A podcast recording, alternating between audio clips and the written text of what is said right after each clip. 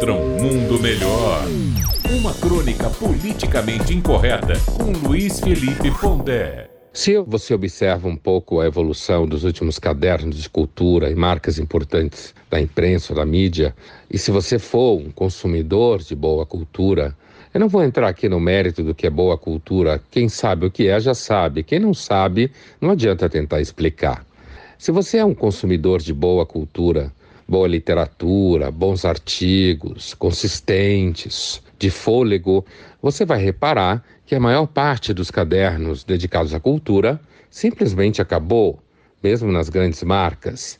Talvez isso tenha a ver até com uma certa pesquisa de mercado e que essas grandes marcas tenham percebido que o público mesmo está indo em direção ao total e completo lixo como interesse cultural e por isso é obrigado a oferecer cada vez mais coisas que divirtam, ao invés de oferecer material que faça com que as pessoas minimamente consigam refletir sobre a realidade à sua volta de uma forma menos ignorante.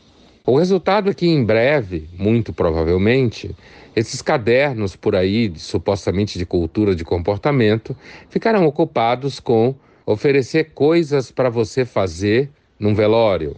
Ou seja, aproveitar o tempo, já que você está no velório, para você enriquecer o seu repertório, fazer networking, entrar em contatos com pessoas interessantes e, quem sabe, até fazer uma pesquisa de mercado dos afetos estando no velório. Mas a coisa não para por aí. Seguramente, em algum momento, vão ensinar nesses cadernos que antes eram de cultura como cozinhar a partir de temperos de civilizações que não existem mais.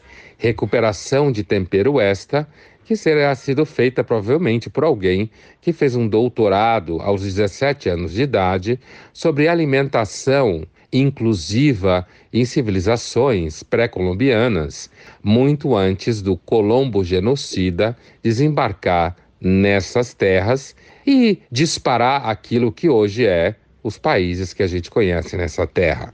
Então fique atento, porque quem sabe o próximo suplemento dedicado àquilo que era cultura vai te dar boas dicas. Afinal de contas, o que fazer num velório para ocupar seu tempo e deixar você uma pessoa mais informada.